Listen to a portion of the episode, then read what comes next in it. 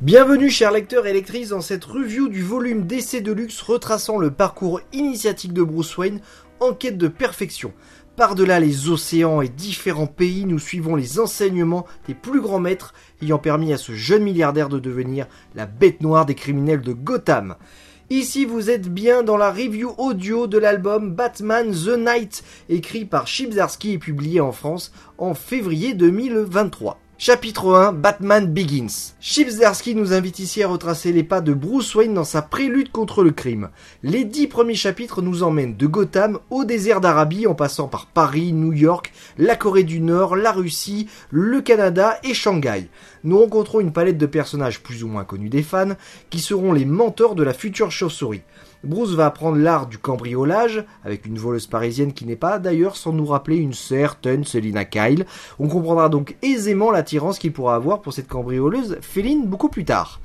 Il s'entraînera également au combat, à la traque de criminels, à l'espionnage, au tir, aux techniques de ninjutsu, la méditation et à la magie pour devenir le meilleur et rentrer à Gotham et enfin déterminer les contours de la mission qui s'est lui-même fixée.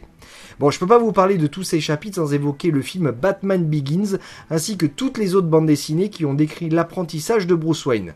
Ici, j'ai eu l'impression de relire quelque chose que j'ai déjà lu plusieurs fois. Bon, il existe tout de même euh, des variantes, hein, des ajouts récents dans l'histoire pour coller au mieux au récit contemporain de Batman. On enchaîne d'ailleurs avec le chapitre 2, Qui êtes-vous, monsieur? Ainsi, parmi les ajouts, on retrouve le personnage d'Anton qui deviendra plus tard Ghostmaker et qui fait véritablement ses débuts ici avec Bruce au monastère de la fin fond de la Corée du Nord et qui va suivre ces deux protagonistes tout au long de leur formation et découvrir les différences qu'ils peuvent avoir. Anton va se révéler bien meilleur dans tous les domaines, apprenant et assimilant toutes les techniques et méthodes de leurs différents professeurs. Cette aisance naturelle ainsi qu'un manque d'empathie évident va évidemment poser problème à Bruce.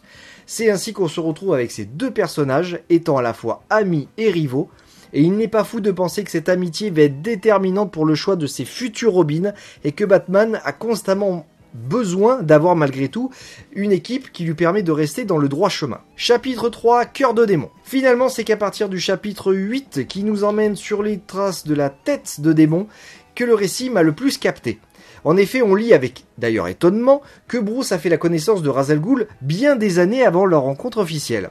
Du coup, il y a une nouvelle origine story qui nous permet d'entrevoir la prochaine euh, ligne éditoriale de Chibzarski et de comprendre que Batman, Razal Ghul et Ghostmaker vont sûrement être au centre des futures intrigues de la série régulière Batman.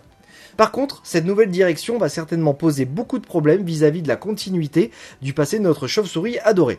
Donc on se tient aux branches et on attend avec impatience la suite. On finit avec la conclusion que ce volume est une porte d'entrée pour les nouveaux lecteurs.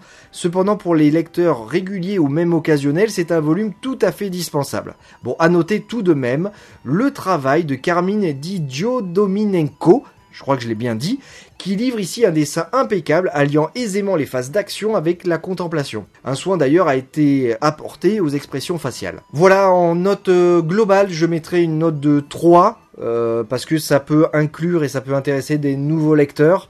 Mais voilà, en tant que fan de Batman, je ne pense pas que ce récit reste dans les annales. Voilà, et bien à la prochaine